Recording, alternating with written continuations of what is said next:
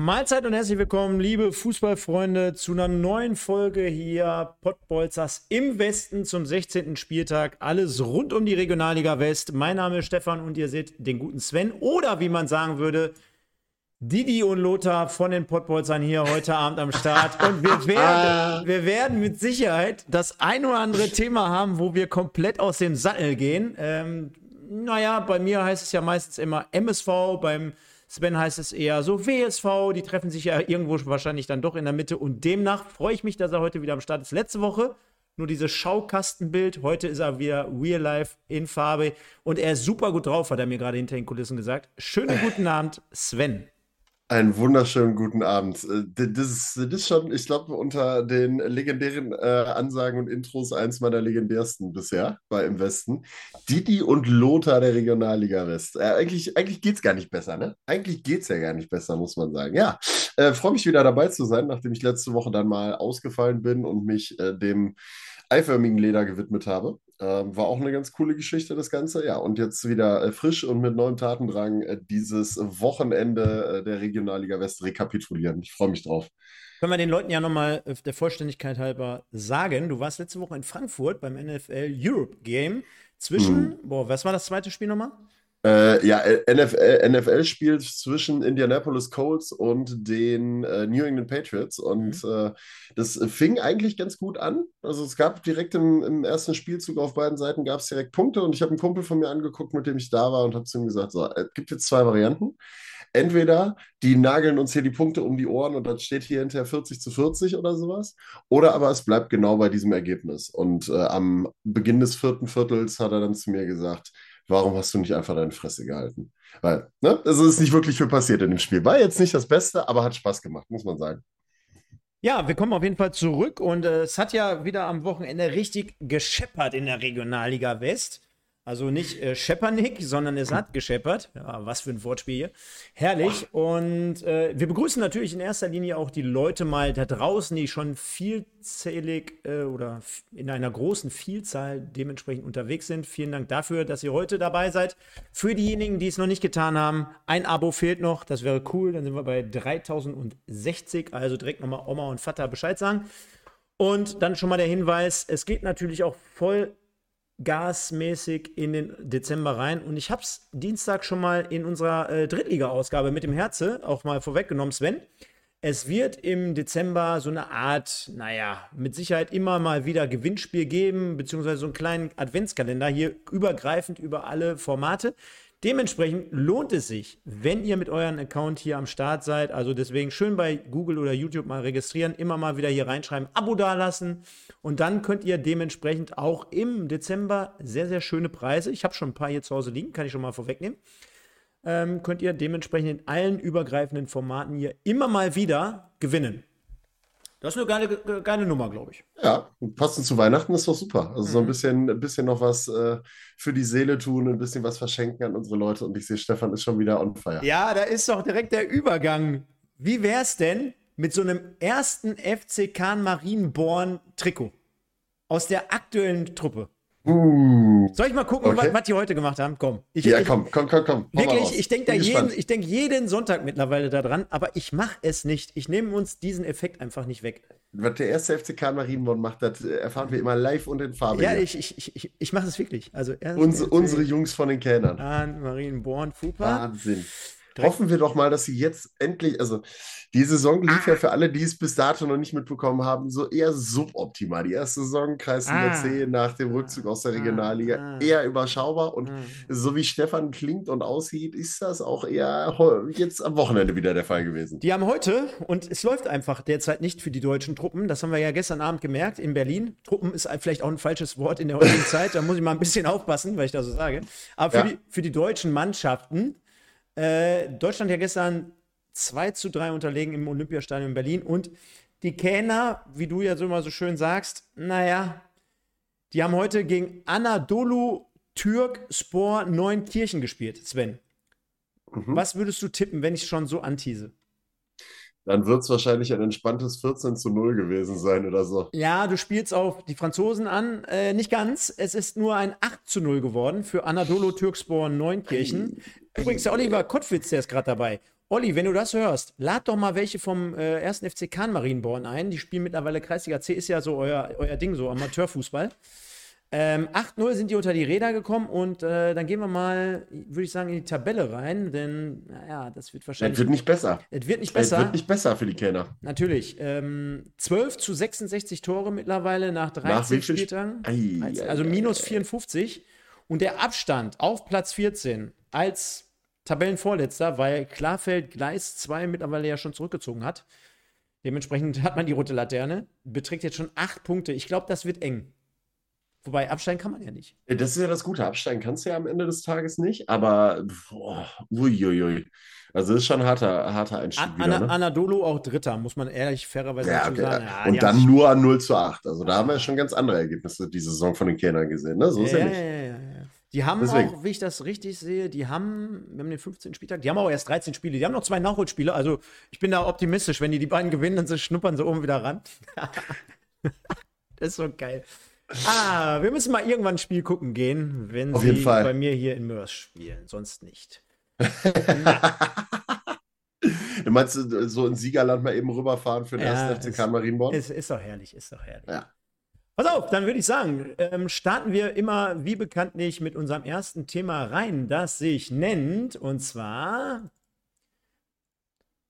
den Im Westen des Tages. Der wird euch präsentiert von United Autoglas Oberhausen.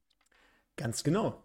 Und wir haben ja gerade hinter den Kulissen festgestellt, naja, draußen nass und kalt, du trotzdem ein bisschen angeschlagen, ich äh, familiär dieses Wochenende unterwegs. Ich habe mir trotzdem so viele Dinger wie möglich in den Wiederholungen reingepfiffen und äh, würde daraufhin basierend meine zwei Nominierten hier reingeben. Wie möchtest du es machen? Möchtest du vorlegen? Soll ich? Also, wenn ich ehrlich bin, habe ich nur zwei. Also ich hätte tatsächlich auch so spontan zwei Stück, die mir einfallen würden. Ich befürchte aber, dass wir uns bei einem mit Sicherheit überschneiden werden. Äh, aber wir können ja Folgendes machen. Ähm, wir schmeißen unsere einmal rein und machen als viertes, äh, geben wir euch jetzt mal die Möglichkeit, dass ihr mal ein paar Namen reinschmeißt hier in die Runde und äh, derjenige, der dann am meisten auftaucht, also äh, ja, Anton Heinz, keine Sorge, den werden wir schon äh, da mit reinnehmen, würde ich jetzt mal behaupten, ja, Stefan. Ich glaube, das könnte der sein, der uns beiden auf der Zunge liegt. Nee, den habe ich tatsächlich nicht. Oh, guck mal, guck mal. Dann, ne, dann hat sich das erledigt, Kinder, dann braucht ihr nicht mitmachen. Nein, alles gut. Schmeißt mal rein. Mal gucken, äh, wenn, ihr, wenn ihr haben wollt. Tim Mahnstein, auch eine, auch eine interessante Alternative. Also, äh, ich mache mal eben mit meinen. Ähm, Anton Heinz, klar, natürlich. Also alleine dadurch, weil er halt in letzter Zeit auch megamäßig jetzt performt und endlich wieder auf seinem Niveau angekommen ist und eben in der 96. Minute einen Elfmeter reinflext. Ähm, von Alemannia Aachen. Ich glaube, da gibt es gar nicht viel zu sagen. Was war, was war da? Ähm, müssen wir, glaube ich, nicht viel drüber reden, warum wir Anton Heinz da jetzt mit reinnehmen in die Geschichte. Ähm, und dann würde ich noch nehmen, ich mache den zweiten direkt hinter, direkt dahinter weg. Ähm, ich schwanke gerade zwischen Lukas Fox vom ersten FC Bocholt und Isaac, und Isaac Akretidis von, ja. Bo von Bocholt, einen von kannst beiden. Auch, kannst auch, ja. Habe ich beide nicht. Also äh, für Isaac was ganz, ganz Besonderes natürlich, nach ganz vielen Jahren in Wuppertal in der Jugend äh, und auch im Seniorenbereich dann ausgerechnet zurückzukehren und dann das äh, Tor zur Führung zu machen, ist schon mal sehr, sehr besonders. Aber sorry, Isaac, ich muss mit äh, Lukas Fox gehen. Wer in der 96. Minute ähm, oder in der 94. Minute oder wann es gewesen ist, den Elfmeter noch hält und seiner Mannschaft so diese drei Punkte noch sichert, äh, komm, den müssen wir mit reinnehmen. Also das war schon Lukas Fox die ganze Saison über der ehemalige U21-Nationaltorwart aus Luxemburg ähm, schon mit einer bombastischen Saison und hat jetzt das Ganze gekrönt und hat, ich habe es noch, als Dietmar hier war, erinnerst du dich? Haben wir noch darüber geredet, dass sie mit vier Punkten jetzt dann schon die Punktzahl aus dem letzten Jahr knacken können ja. und damit nebenbei einfach mal Herbstmeister geworden sind. Kommen wir gleich drauf, aber Lukas Fox, Torwart vom ersten FC Bocholt, geschrieben FOX, äh, ist dann meine Nominierung Nummer zwei. Ich glaube, das kann man so machen. Also da wäre ich schon bei dir von der Argumentation her. Und ähm, ja, ja, klar, jetzt ist es ein bisschen bei mir Spektakel und ein bisschen darauf gemünzt, äh, dass man sagt, es sind die Highlights in Anführungsstrichen nur. Trotzdem, ähm, für mich Leon Demay von äh, Fortuna Köln, deswegen ja auch auf dem Titelbild. Zwei Tore zum 2 zu 0 Endstand und äh, gerade, ich glaube, das war das 1 zu 0. Äh, das war sehr, sehr schön herausgespielt von der, von der Fortuna generell und dann im Endeffekt mehr oder weniger so eine gute Einzelaktion von, von Leon Demay und ich habe mal durchgezählt, gefühlt 37, aber im Endeffekt waren es dann nur sechs Gegenspieler vom FC Schalke, die dort daran beteiligt waren, die quasi den einen oder anderen Doppelpass und die, den einen oder anderen Zweikampf nicht gewinnen konnten und er das dann mehr oder weniger recht souverän gestaltet, ganz kurz vor Ende. Also deswegen Leon Demay und Rot-Weiß Oberhausen gewinnt 5 zu 2 und äh, jetzt könnte man sagen, ja, Stoppel kam ein Elfmeter-Tor, aber sorry, alleine das Freistoßtor wäre ganz klar safe hier von mir heute eine Nominierung wert gewesen. Also wenn wir auf der einen Seite immer Anton Heinz feiern für diesen Style, ne, also äh, für diese Schärfe, für diese Präzision. Und mhm. äh, gerade wenn ich, äh, wenn ich, wenn ich sage, ich, äh, kennst du die David Beckham-Dokumentation? Ich habe sie nur in Auszügen mal gesehen. Bei Netflix hast aber du schon nicht, gesehen? Ja, nee, nee, gerade Beckham war ja immer der Spezialist, äh, wenn der Ball so rechts liegt, für so einen Linksfuß prädestiniert, dass er dann trotzdem links oben in die Ecke reingezwirbelt ja. hat. Und sowas ähnliches hat äh, Moritz Stoppelkamp halt gestern äh, veranstaltet. Richtig geiles, fettes Tor. Zudem noch ähm, mindestens eines vorbereitet. Ich bin mir nicht ganz sicher. Auf jeden Fall drei oder vier Scorer in dem Spiel schon wieder alleine. Und ich meine, unterm Strich bei fünf Toren, drei oder vier Toren dran direkt beteiligt und selber erzielt, komme ich nicht drum rum. Komme ich nicht drum rum. Nee. Und deswegen werde ich sagen, oder würde ich sagen, das wird mit Sicherheit heute auch richtig spannend dadurch. Ja, absolut. Wobei ich äh, habe da so meine Vermutung, wer es denn dann am Ende des Tages werden könnte oder würde. Ähm, lassen wir uns mal überraschen letztlich. Aber ja, Stefan haut das Ganze jetzt einmal rein und dann äh, ist die Abstimmung gleich am Start und ihr könnt loslegen. Und äh, wir legen dann gleich nämlich auch mal äh, los, was so die Regionalliga West angeht, was den aktuellen Spieltag angeht. Weil war ja schon wieder viel, viel äh, in the making, viel, viel Trouble, was es so drumherum gab, was so passiert ist in den einzelnen Stadien. Stadien, viel Action, die da drin gewesen ist. Elfmeter in Nachspielzeiten, bei dem einen mit einem äh, Treffer, bei dem anderen mit keinem Treffer und so weiter und so fort. Also wir haben ja genug, was wir quatschen können jetzt gleich. Äh, du hattest Fox und genau. Heinz. Äh, ich hatte, genau, Fox und Heinz. Das hört sich auch geil an, wie so ein Comic von früher, ne? Fox und ja. Heinz. Fix und Foxy, Fox und Heinzi. Du musst leider noch mal genau zwei das. Sekunden überbrücken. Nö, alles gut, alles gut, alles gut. Ich muss so. Also, kannst, ja, kannst ja mal die Leute grüßen da draußen. Jo, kommt immer richtig boah, gut. Kommt immer Kinder, richtig gut. Äh, nee, seht es mir nach, seht es mir nach. Mir hängt der gestrige Tag noch ein wenig in den Knochen. Das war. Äh, es war gut. Es war gut, es war lange und äh, deswegen bin ich heute noch ein wenig angeschossen. Ich hoffe, ihr nehmt es mir nicht übel. Äh, schöne Grüße an alle, die mittlerweile mit dabei sind. Äh, jetzt wieder knapp 100 mit einem aktiven Account mit dabei und alle anderen, die noch weiter mit dabei sind. Mega. Freut uns wieder sehr, dass ihr so zahlreich eingeschaltet habt. Ähm, der Weedy, der, äh, wen haben wir denn? Sigi Vorhagen, Ulrich Langhorst und wie ihr alle heißt. Schön, dass ihr alle dabei seid. Ähm, und äh, mit uns jetzt hier mal wieder ein wenig Zeit totschlagt, aber ihr dürft liken. Also wenn wir so viele aktive Zuschauer haben, dann dürft ihr auch gerne noch mal ein paar Likes da lassen, ähm, weil das ist für die Anzahl eigentlich noch ein bisschen mau. Also gebt mal ein bisschen Gas. Und die Abstimmung ist jetzt auch offen, stimmt ab. Äh, ein, drei geht schon direkt ab. Bin gespannt. Bin gespannt, wer am Ende das Ding holt. Ja, nachdem wir es gestern, also von dir schon gehört haben, ähm, dass es gestern hart und intensiv war, würde man jetzt so schön sagen, ähm, steigen wir auch mal direkt mit dem ersten Spiel ein, beziehungsweise mit der ersten Partie. Denn ich habe es gerade schon mal erwähnt, Rot-Weiß Oberhausen ist wieder so ein bisschen zurück in der Erfolgsspur. Da sehen wir zumindest das nackte Ergebnis einmal eingeblendet. Gewinnt 5 zu 2 auswärts beim FC Wegberg Beek. Also ist ja immer so eine Geschichte, wo man sagt, naja, wo liegen die überhaupt? Äh, was ist das überhaupt für ein Verein? Und unterm Strich muss man sagen, recht souverän. Auffälligkeit vielleicht bei dieser Partie, Sven. Zum einen, dass Oberhausen mal in der Lage ist, fünf Tore zu erzielen, nachdem es ja in den letzten Wochenenden oder Wochen nicht gut gelaufen ist, muss man da fairerweise dazu sagen.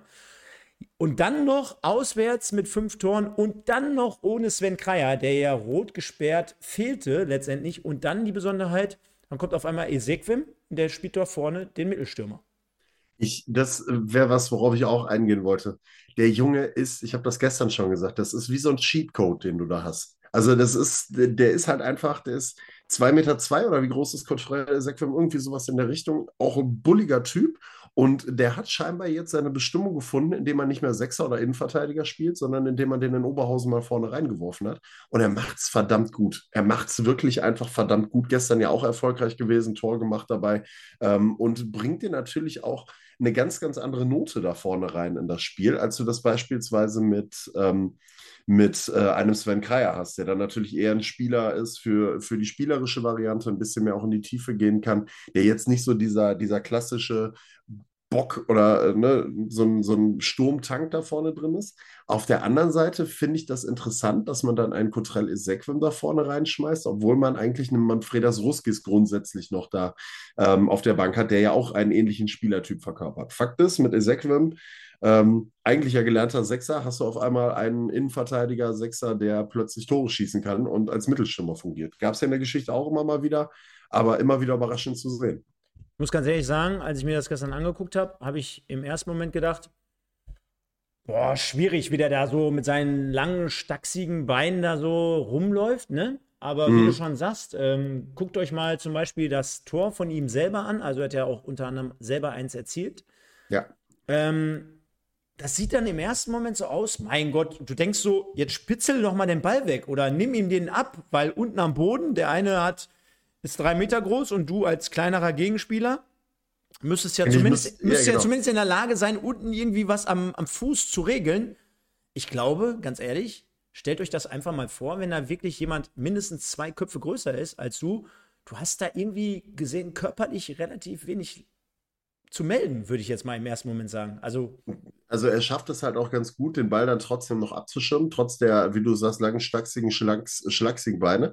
Und wenn du die Statistik mal anguckst, war jetzt sein zweites Saisontor, was er gemacht hat. Und erst in den letzten Spielen hat er ja auch überhaupt erst angefangen, mal mehr als oder mal 45 Minuten plus X zu spielen. Ne? Also war ja sonst immer so dieser typische, komm, ich schmeiß den nochmal rein, um irgendwie ein Spiel über die Zeit zu bringen, Spieler, so ein Defensivspieler, so, ja, komm, nochmal absichern, groß bei den Standards, damit der Gegner da keine großen ähm, Möglichkeiten hat, sondern weil wir da einen haben, der das Ding dann da immer rausrotzen kann und so.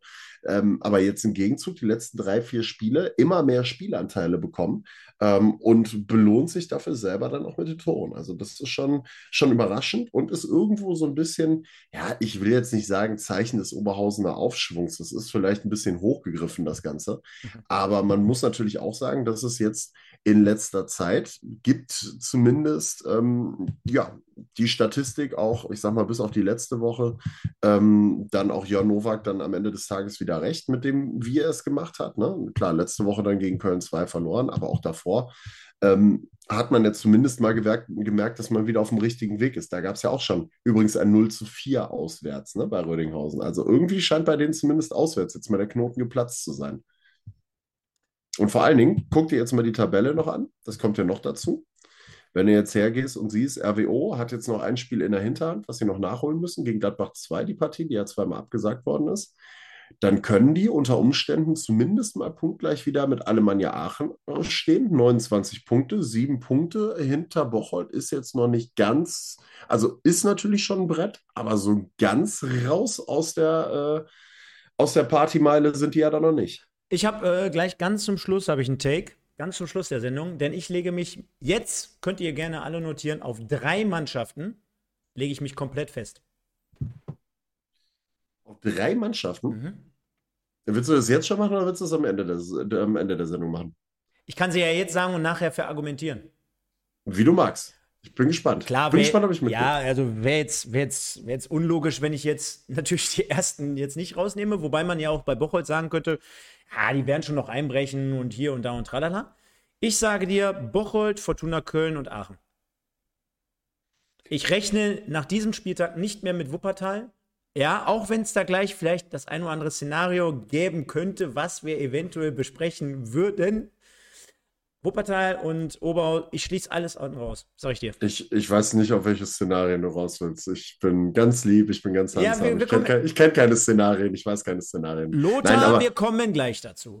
Lothar, wir kommen doch gleich dazu. Nein, aber ich weiß, was du meinst. Also, äh, ich bin aber tatsächlich auch dabei, ich Also ich würde sogar zu einem Vierkampf machen mit Köln 2, weil die darfst du nicht unterschätzen. Mhm. Zumindest die Frage, da stellt sich halt bei den Kölnern, wird sich die Frage hinterher auch stellen, das habe ich heute noch irgendwo gelesen, wie lange, können, wie lange kann die erste Mannschaft auf einen Spieler wie Justin Deal verzichten? Mhm. Auch wenn der im Sommer weg ist, mhm. aber der bringt so gute Leistungen in der zweiten Mannschaft. Ja, aber wieso Mukoko? Musst du eigentlich irgendwann mit die Chance aber, aber Mukoko wechselt doch jetzt in der Winterpause dahin.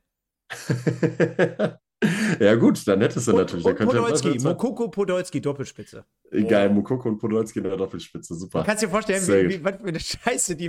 oh, oh, oh. Egal. Ehrlich. Oberhausen gewinnt 5-2, wird Jon Nowak freuen. Glückwünsche gehen raus und wir kommen mal zu unserem nächsten Spiel, das wie folgt. Naja, das können wir jetzt noch nicht einblenden, aber wir bearbeiten es jetzt mal einfach ganz kurz. Schalke gewinnt unterliegt, sorry, unterliegt Fortuna Köln mit 0 zu 2. Der doppelte Leon Demay war erfolgreich. Ich muss das mal hier in, in der Grafik abändern. Gewinnt also die Fortuna 2 zu 0, legt sich oben voll mit ins Bett. Äh, neben oder hinter Bocholt, das können wir schon mal vorwegnehmen. Und ich kann sagen, Sven, du warst ja auch schon mal im Parkstadion als Kommentator unterwegs.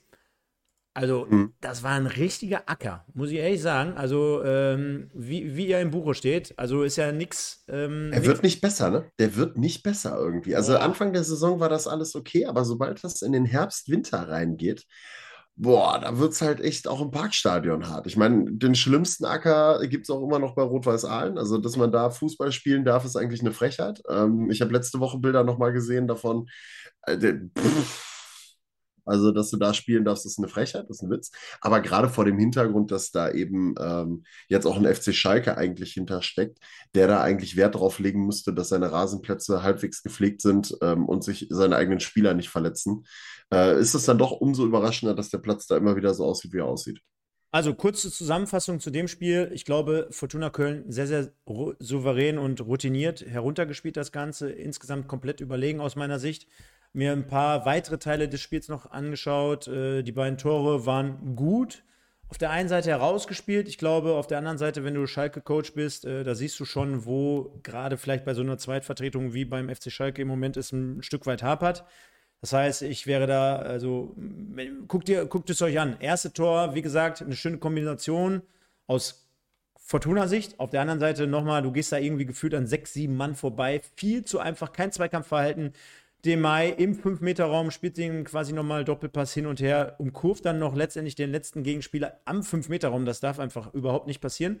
Und äh, bei dem zweiten Gegentor, Sven, es gibt wirklich so ein, zwei Gegentore, die analysiere ich auch meistens jeden Sonntagabend ab 21.15 Uhr in der Regel. die, die, ich sage jetzt nicht, um wen es sich handelt, aber die wiederholen sich einfach gefühlt von Woche zu Woche zu Woche. Und ich weiß noch, als ich selber einmal gespielt habe, mein Trainer, der ist wirklich extremst ausgerastet am Seitenrand, wenn wir folgendes Gegentor kassiert haben.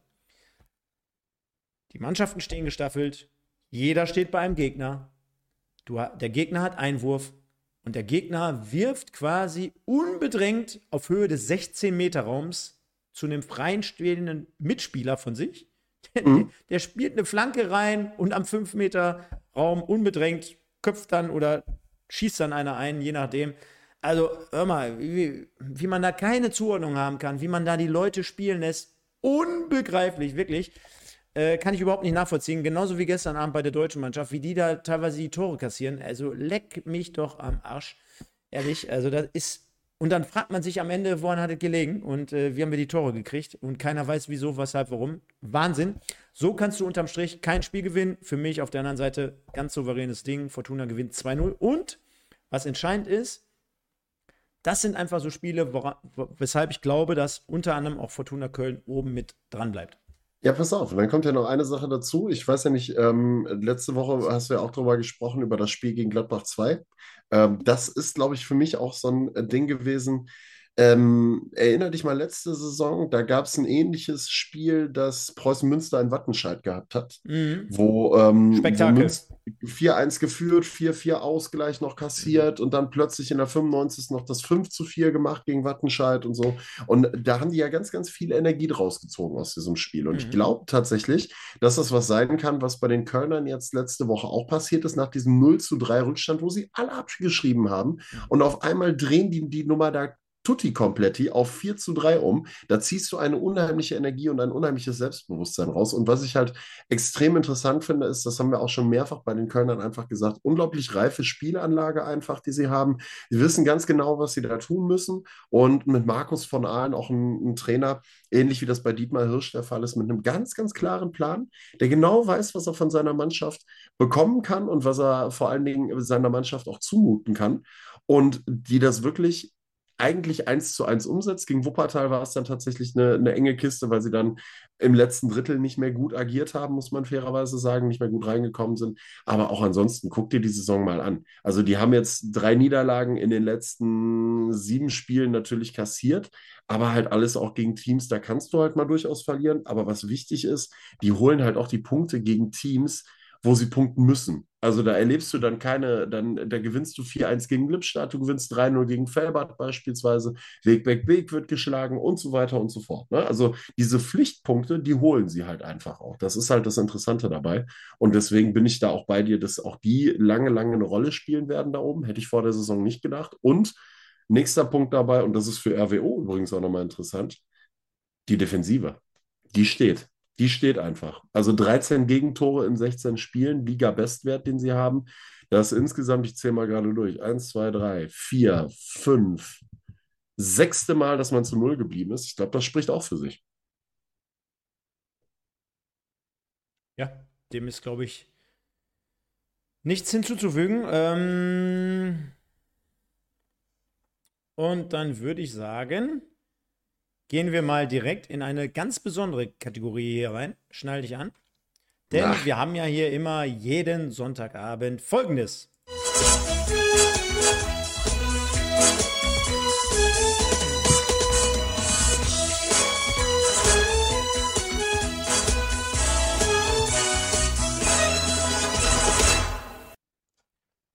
Heiner, Heiner Backhaus, la la la la la la la la la la Heiner, Heiner Total, totaler Fan, totaler Fan. Heiner Backhaus. Aachen, wir sehen's da. Und dazu natürlich auch dementsprechend die passende Grafik. Denn die Aachener gewinnen vor fast. Und jetzt schnall dich an. Wir reden immer hier bei uns auf unserem Kanal sehr, sehr viel über Duisburg, über, über Rot-Weiß Essen. Aber in Aachen kommen wir eben fast an die 20.000 gegen Düren in der Regionalliga West. Lecko. Und dann noch im November bei so einem echt Wetter, muss man ja wirklich fairerweise dazu sagen. Mhm. Wahnsinn. Und dann unterm Strich 2 zu 1 in einem, ich weiß gar nicht, welche tausend Tone ich gestorben wäre, wäre ich da gewesen, wäre, wäre, wäre. Aber 2 zu 1 in so einem dramatischen Spiel. 1-0 Wilms, 48. kurz nach der Halbzeit. Ibishi, 86. Minute für Düren zum Ausgleich und Anton Heinz in 90 plus 7 und wahrscheinlich wurde noch 90 plus 20 nachgespielt. Für den Siegtreffer 2 zu 1 gewinnt Alemannia Aachen am Tivoli vor knapp 20.000 oder fast knapp 20.000 Zuschauer gegen Düren. Hat man ja kaum noch Worte für, ne? Es ist, also äh, dieser Tivoli, der schreibt ja auch äh, immer wieder Geschichten, das ist schon abenteuerlich. Und auch da gilt wieder, ne, wenn du dir jetzt mal überlegst, wir haben Anfang der Saison am ersten Spieltag eine ähnliche Konstellation gehabt. Dann führst du 1-0, führst relativ lange und dann kriegst du wieder den Ausgleich kurz vor Schluss. Und mhm. eigentlich denkst du, boah, das kann doch jetzt nicht wahr sein. Jetzt verkacken wir schon wieder vor so einer großen Kulisse hier.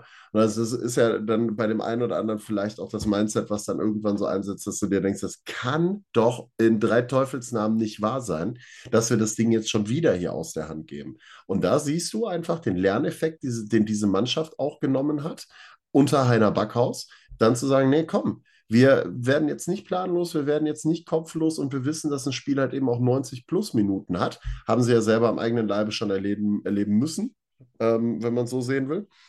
Und ähm, haben dann bis zum Ende durchgezogen und dann musst du natürlich auch erstmal äh, diese Eier haben, auf gut Deutsch gesagt, dann zu dem Elfmeter auch anzutreten. Ne? 97. Minute steht unentschieden, du kannst hier gerade drei Punkte äh, klar machen und kannst dafür sorgen, dass deine Mannschaft noch nicht ganz aus dem Aufstiegsrennen raus ist und dass sie die Form beibehält. Ähm, boah Das ist schon, aber da siehst du halt auch, an welchem Punkt Anton Heinz mittlerweile wieder angekommen ist, dass der so ein brutales Selbstvertrauen wieder hat. Und das war ja das, was wir auch schon gesagt haben. Am Anfang, am Anfang der Saison Sinnbild dafür, dass gar nichts ging in, äh, in, in Aachen. Ähm, der hat seine Freistöße überall hingenagelt, irgendwo quer Richtung Chio-Gelände rüber oder sowas. Und mittlerweile wieder einer, einer nach dem anderen da in den Giebel rein und dann stellt er sich halt auch bei solchen Veranstaltungen dann dahin und sagt in der 97. Minute, ja komm, machen wir. Und äh, wenn du dir das halt wirklich mal von der Bilanz her auch einfach anguckst, die haben unter Heiner Backhaus ein einziges Spiel verloren. Das krachend gegen Bocholt mit 3 zu 0. Aber ansonsten, da waren vielleicht auch nicht immer die, Lecker, die Leckerbissen mit dabei. Ne? Klar, du hast mal ein 4-1 im Wegberg gehabt oder gegen Rot-Weiß Aalen, alles gut. Auch wieder so Pflichtsiege, die du holen musst, habe ich eben bei Fortuna Köln schon mal gesagt. Auf der anderen Seite ähm, auch viele knappe Dinger mit dabei gewesen, aber da ist es ja auch wichtig, dass du die auf deine Seite ziehst, wie jetzt bei so einem 2 zu 1 gegen Düren oder letzte Woche gegen Wiedenbrück so ein 1 zu 0. So ein, so ein Krümmelding. Aber am Ende des Tages kräht da kein Hahn mehr nach. Solange du die drei Punkte eintütest, ist alles gut. Und bei den Aachenern kommen wir jetzt auch an den Punkt, die haben bei der Niederlage, oder machen wir es mal anders, in den ersten vier Spielen unter Helge Hohl gab es fünf, neun Gegentore. Weißt du, wie viele Gegentore es das seitdem gegeben hat? Wir reden, vierter Spiel, reden jetzt fünfter Spieltag bis 16. Spieltag, ne? Genau nochmal, genau nochmal neun. Also da siehst du halt einfach auch, was Heiner Backhaus aus dieser Mannschaft gemacht hat. Ne? Die, defensiv, das war ja das Credo erstmal, hinten erstmal das Ding festmachen, hinten erstmal vernünftig stehen.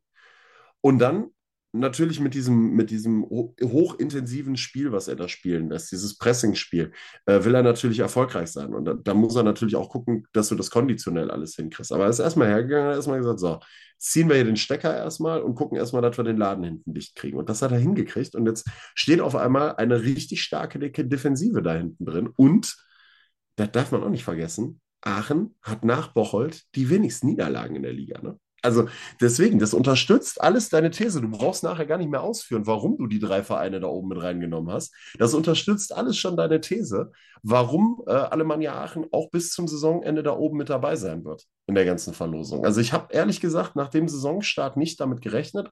Einer hat es eben schon hier reingeschrieben, die haben zum richtigen Zeitpunkt gehandelt auf jeden Fall. Ja, muss man sagen. Also Wechsel, Helge Hohl, Heiner Backhaus hat auf jeden Fall gezündet, unabhängig der ganzen Nebengeräusche, die da gewesen sind. Ähm, und scheinbar kriegt er es wirklich gut hin, die Mannschaft zu moderieren.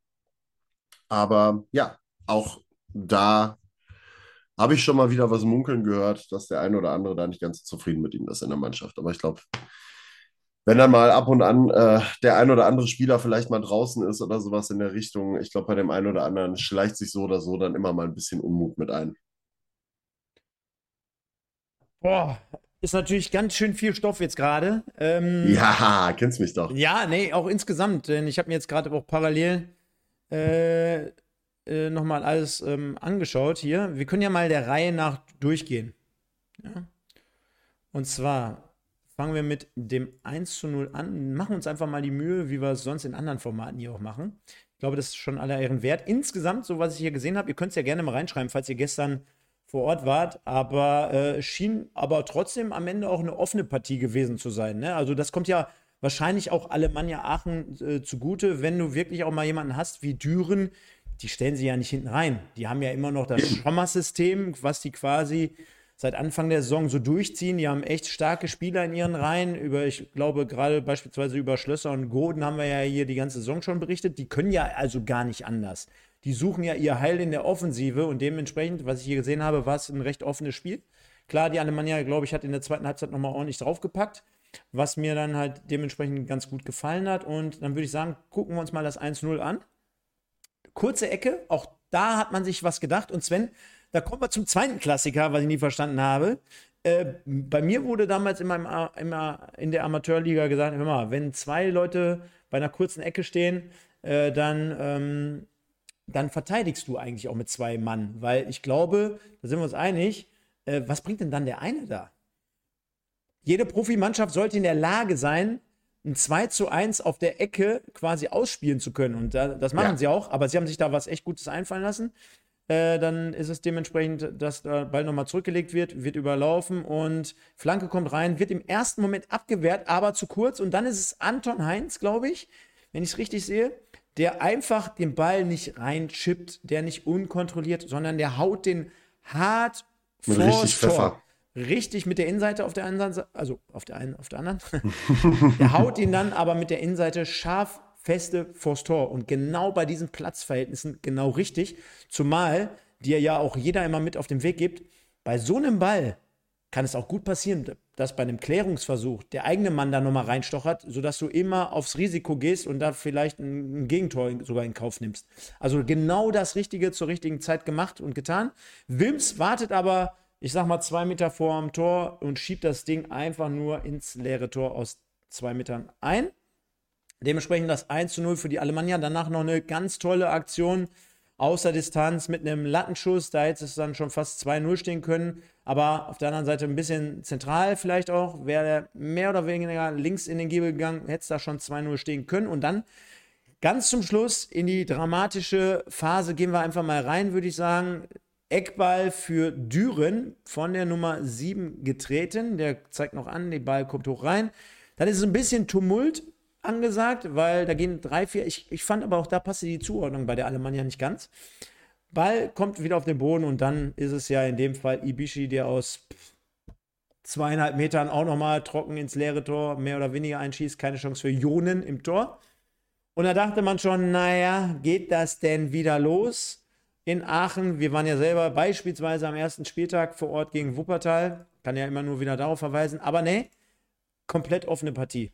Dann wurde es ein bisschen wild und ich finde, bei einem wilden Spiel, auch das kennt man selber von seinem eigenen Fußballer-Dasein, da kann es immer in jede Richtung gehen. Ja, ähm, ja. der erste Kontakt und dann wird es jetzt wirklich knifflig.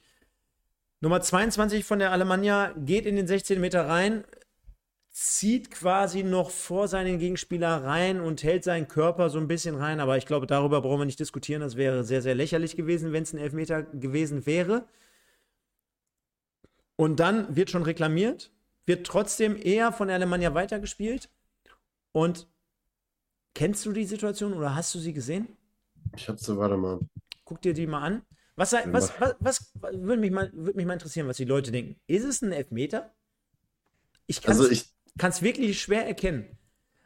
Ist es ein also Elfmeter, also weil er spielt natürlich komplett den sterbenden Schwan. Also, dass er nochmal drei Meter abhebt, darüber brauchen wir nicht reden. Wenn es unten wirklich ein klitzekleiner Kontakt ist, dann bin ich dabei, weil dann kommt der Gegenspieler einfach viel zu spät. Aber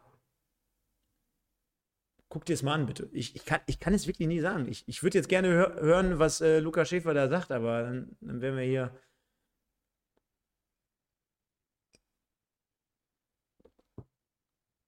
Sagt mal, schreibt doch mal rein, liebe Leute. Hier sind so viele am Start. Schöne Grüße erstmal.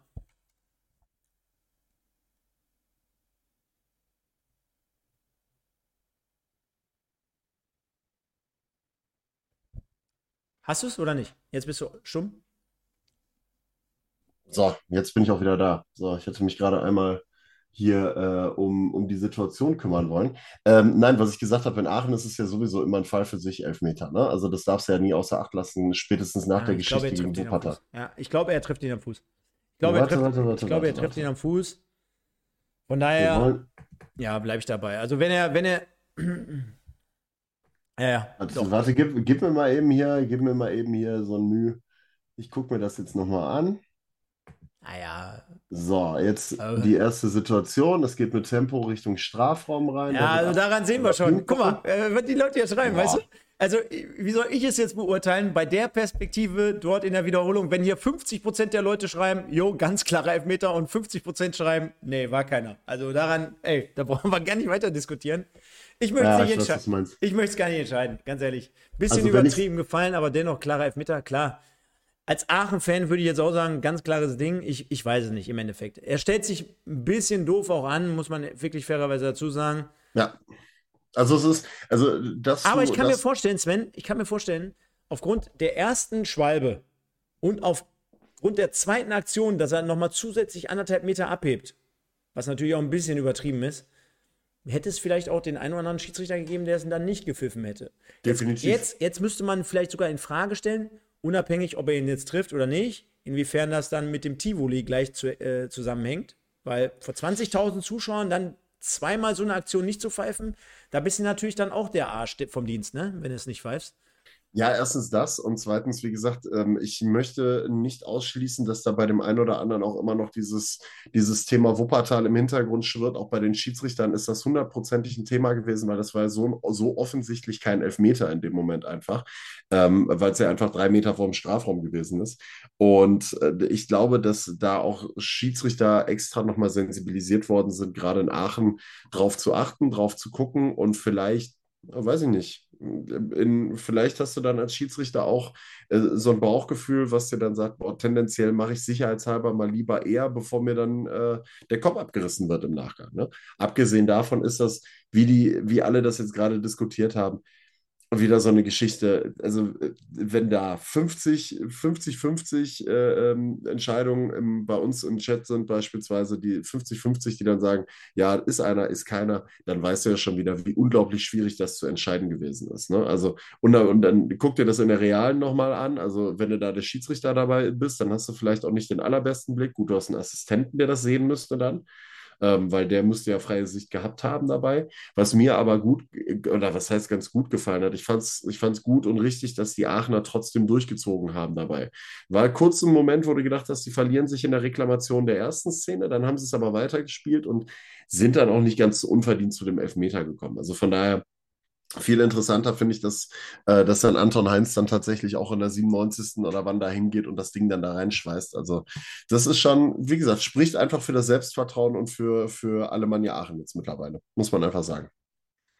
Definitiv. Also Alemannia Aachen gewinnt dann, und das können wir uns hier auch nochmal zusammen anschauen. Anton Heinz tritt an, nimmt sich den Ball und ja, souverän verwandelt. Ja. Ja. Ja, unterm Strich ist er Ball drin. 2-1, 97. Minute, die Eier muss er haben, hast du schon gesagt. Und das tut er auch. Und von daher passt das soweit für mich. Die Alemannia gewinnt dementsprechend 2-1. Und das war in dem Fall.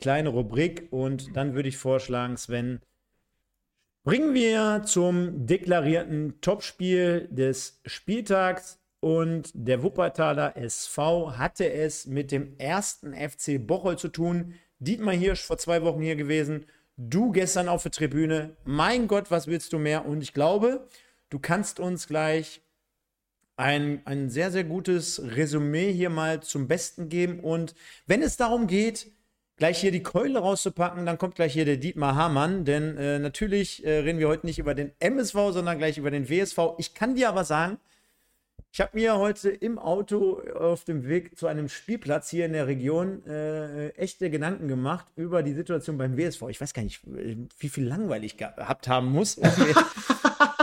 um da, um da zehn Minuten mit mir selber zu quatschen. Nee, ich hatte mich einfach vorbereiten wollen hier und mich in so einen Guss reden äh, wollen. Und äh, ich kann dir sagen gleich, was ich glaube, ohne gestern, so wie du auf der Tribüne gewesen zu sein, äh, was mich derzeit alles sehr, sehr zweifeln lässt.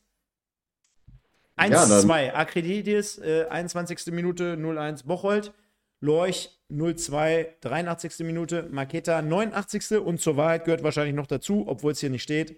Verschossener Foul-Elfmeter, nee, Handelfmeter, ne? Äh, nee, Foul-Elfmeter. Foul-Elfmeter, Foul-Elfmeter, pariert von Fox in der Nachspielzeit ebenfalls durch Maketa. Jo, ähm, ja, gut, gut, äh, einmal kurz äh, die Timeline wiedergegeben bei der ganzen Geschichte. Boah, ich weiß ehrlich gesagt auch mittlerweile nicht mehr, was ich, was ich sagen soll, was ich wie sagen soll. Also irgendwie, ich, ich war, das war so, ich war gestern auch irgendwie ein bisschen sprachlos nach diesem Spiel. Ähm, also ich, ich weiß es nicht. Also Bocholt ähm, hast du wieder gemerkt, das, was wir seit Wochen schon sagen, womit sie jedem Gegner in der Liga wirklich einfach extrem auf den Senkel gehen, ist ähnlich wie Aachen das macht, eben dieses hohe Pressing und dieses wirklich strukturierte, klare in die Tiefe gehen. Ne? Das haben wir ja die ganze Zeit gesagt. Da ist nicht viel mit Querspielen, links, rechts, äh, vor, zurück oder sowas, sondern da wird halt auch, das hat Dietmar Hirsch ja auch gesagt, der wird auch das, das lange Brot wird dann auch gerne mal rausgeholt. Ähm, nicht nur als Sicherheitsmittel, um den Ball hinten wegzukloppen, sondern auch als wirklich als ähm, Mittel im Spielaufbau, um ganz schnell äh, das Mittelfeld zu überbrücken, um die Außen einzusetzen, die schnellen Außen und so. Und ähm, das war wieder gut. Es war jetzt nicht überragend, muss man auch sagen. Bocholt mit mehr Spielanteilen, gerade in der ersten Halbzeit die bessere Mannschaft gewesen, auf jeden Fall. Ähm, und der WSV hat offensiv irgendwie äh, nicht so wirklich stattgefunden. Also defensiv hat man eigentlich alles ganz gut im Griff gehabt. Das hat man ganz ordentlich hingekriegt. Bocholt trotzdem mit der einen oder anderen Situation. Gab auch, glaube ich, einmal noch einen Lattentreffer in der ersten Halbzeit noch von den Bocholtern. Ähm, aber okay, du hast gemerkt, der WSV fühlt sich zumindest defensiv sicherer mit der Viererkette, so wie sie es gespielt haben. Das war alles in Ordnung.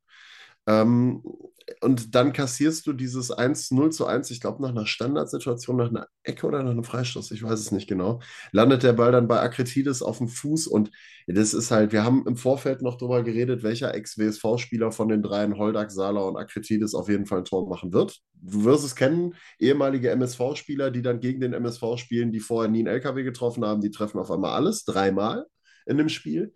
Ähm, und ähnlich war das da halt auch. Isaac Akretides, lange Jahre Supertalent beim WSV, auch mit einem riesenlangen Profivertrag ausgestattet geworden. Ähm, hat dann den Durchbruch beim WSV nicht geschafft. Letzte Saison ausgeliehen nach Bocholt, diese Saison erste Jahr komplett fix fest da und in den letzten Spielen schon immer besser werden. Ich hatte ihn ja auch schon mal ähm, erwähnt, was das anging. Und dann flext er dir das Ding da unter die Latte, ohne dass da Paul Grave im Tor übrigens beim WSV äh, irgendwelche, irgendwelche Themen gehabt hat. Also der, keine Chance. Der, der Junge hat es gut gemacht. Erstes Regionalligaspiel war alles in Ordnung, keine großen Fehler gemacht.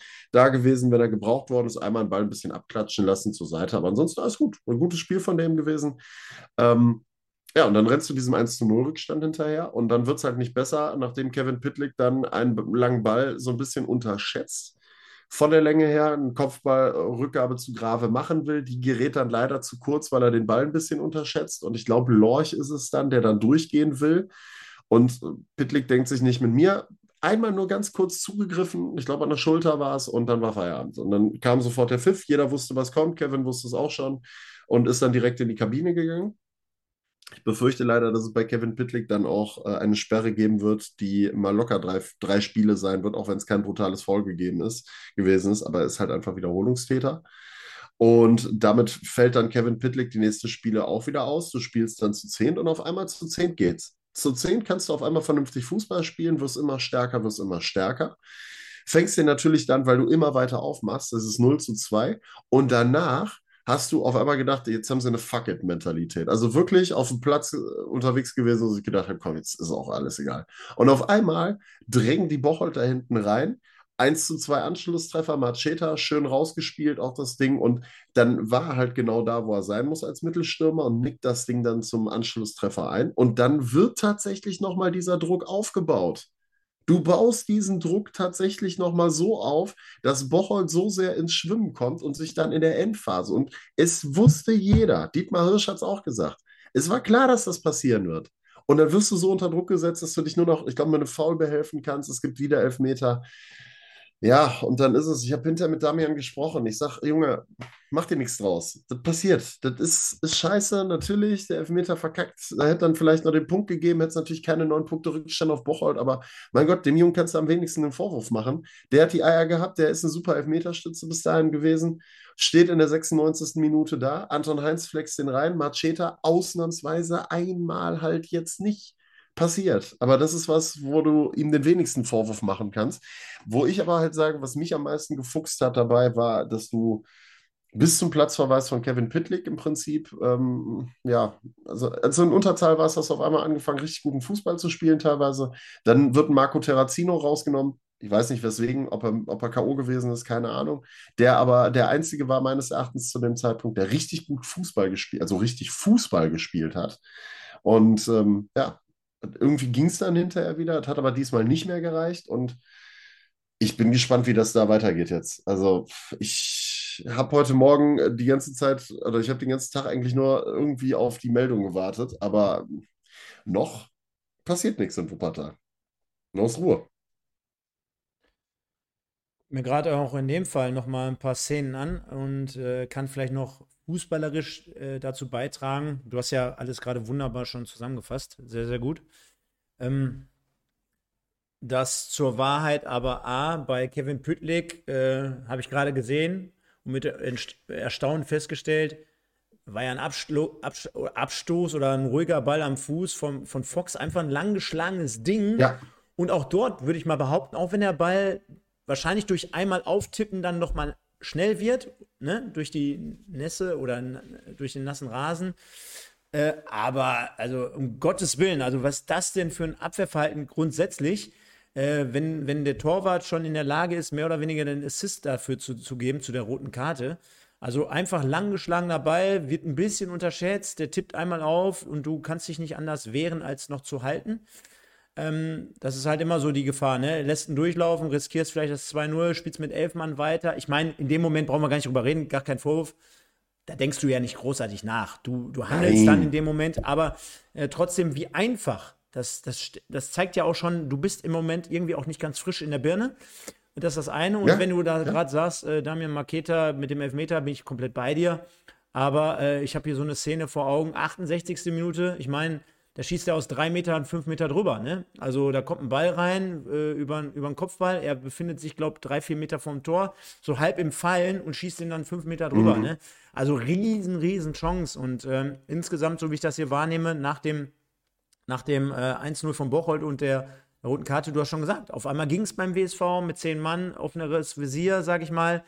Aber auch das 2-0 ne, durch, äh, durch Bocholt, klar, du machst dann auf, irgendwann zehn Minuten vor Schluss, wirst dann ausgekontert, mehr oder weniger, aber auch sehr, sehr einfach. Lorch, der äh, insgesamt natürlich auch eine super Serie spielt beim äh, Bocholt. Ja, mit, total. Mit einem relativ einfachen Tor. Ich glaube, das war sein einfachstes Tor diese Saison. Hält er einfach den Fuß hin und äh, die Bocholter jubeln, das freut mich auch. Also äh, richtig cool da mit ihren weißen Anzügen auf der Tribüne.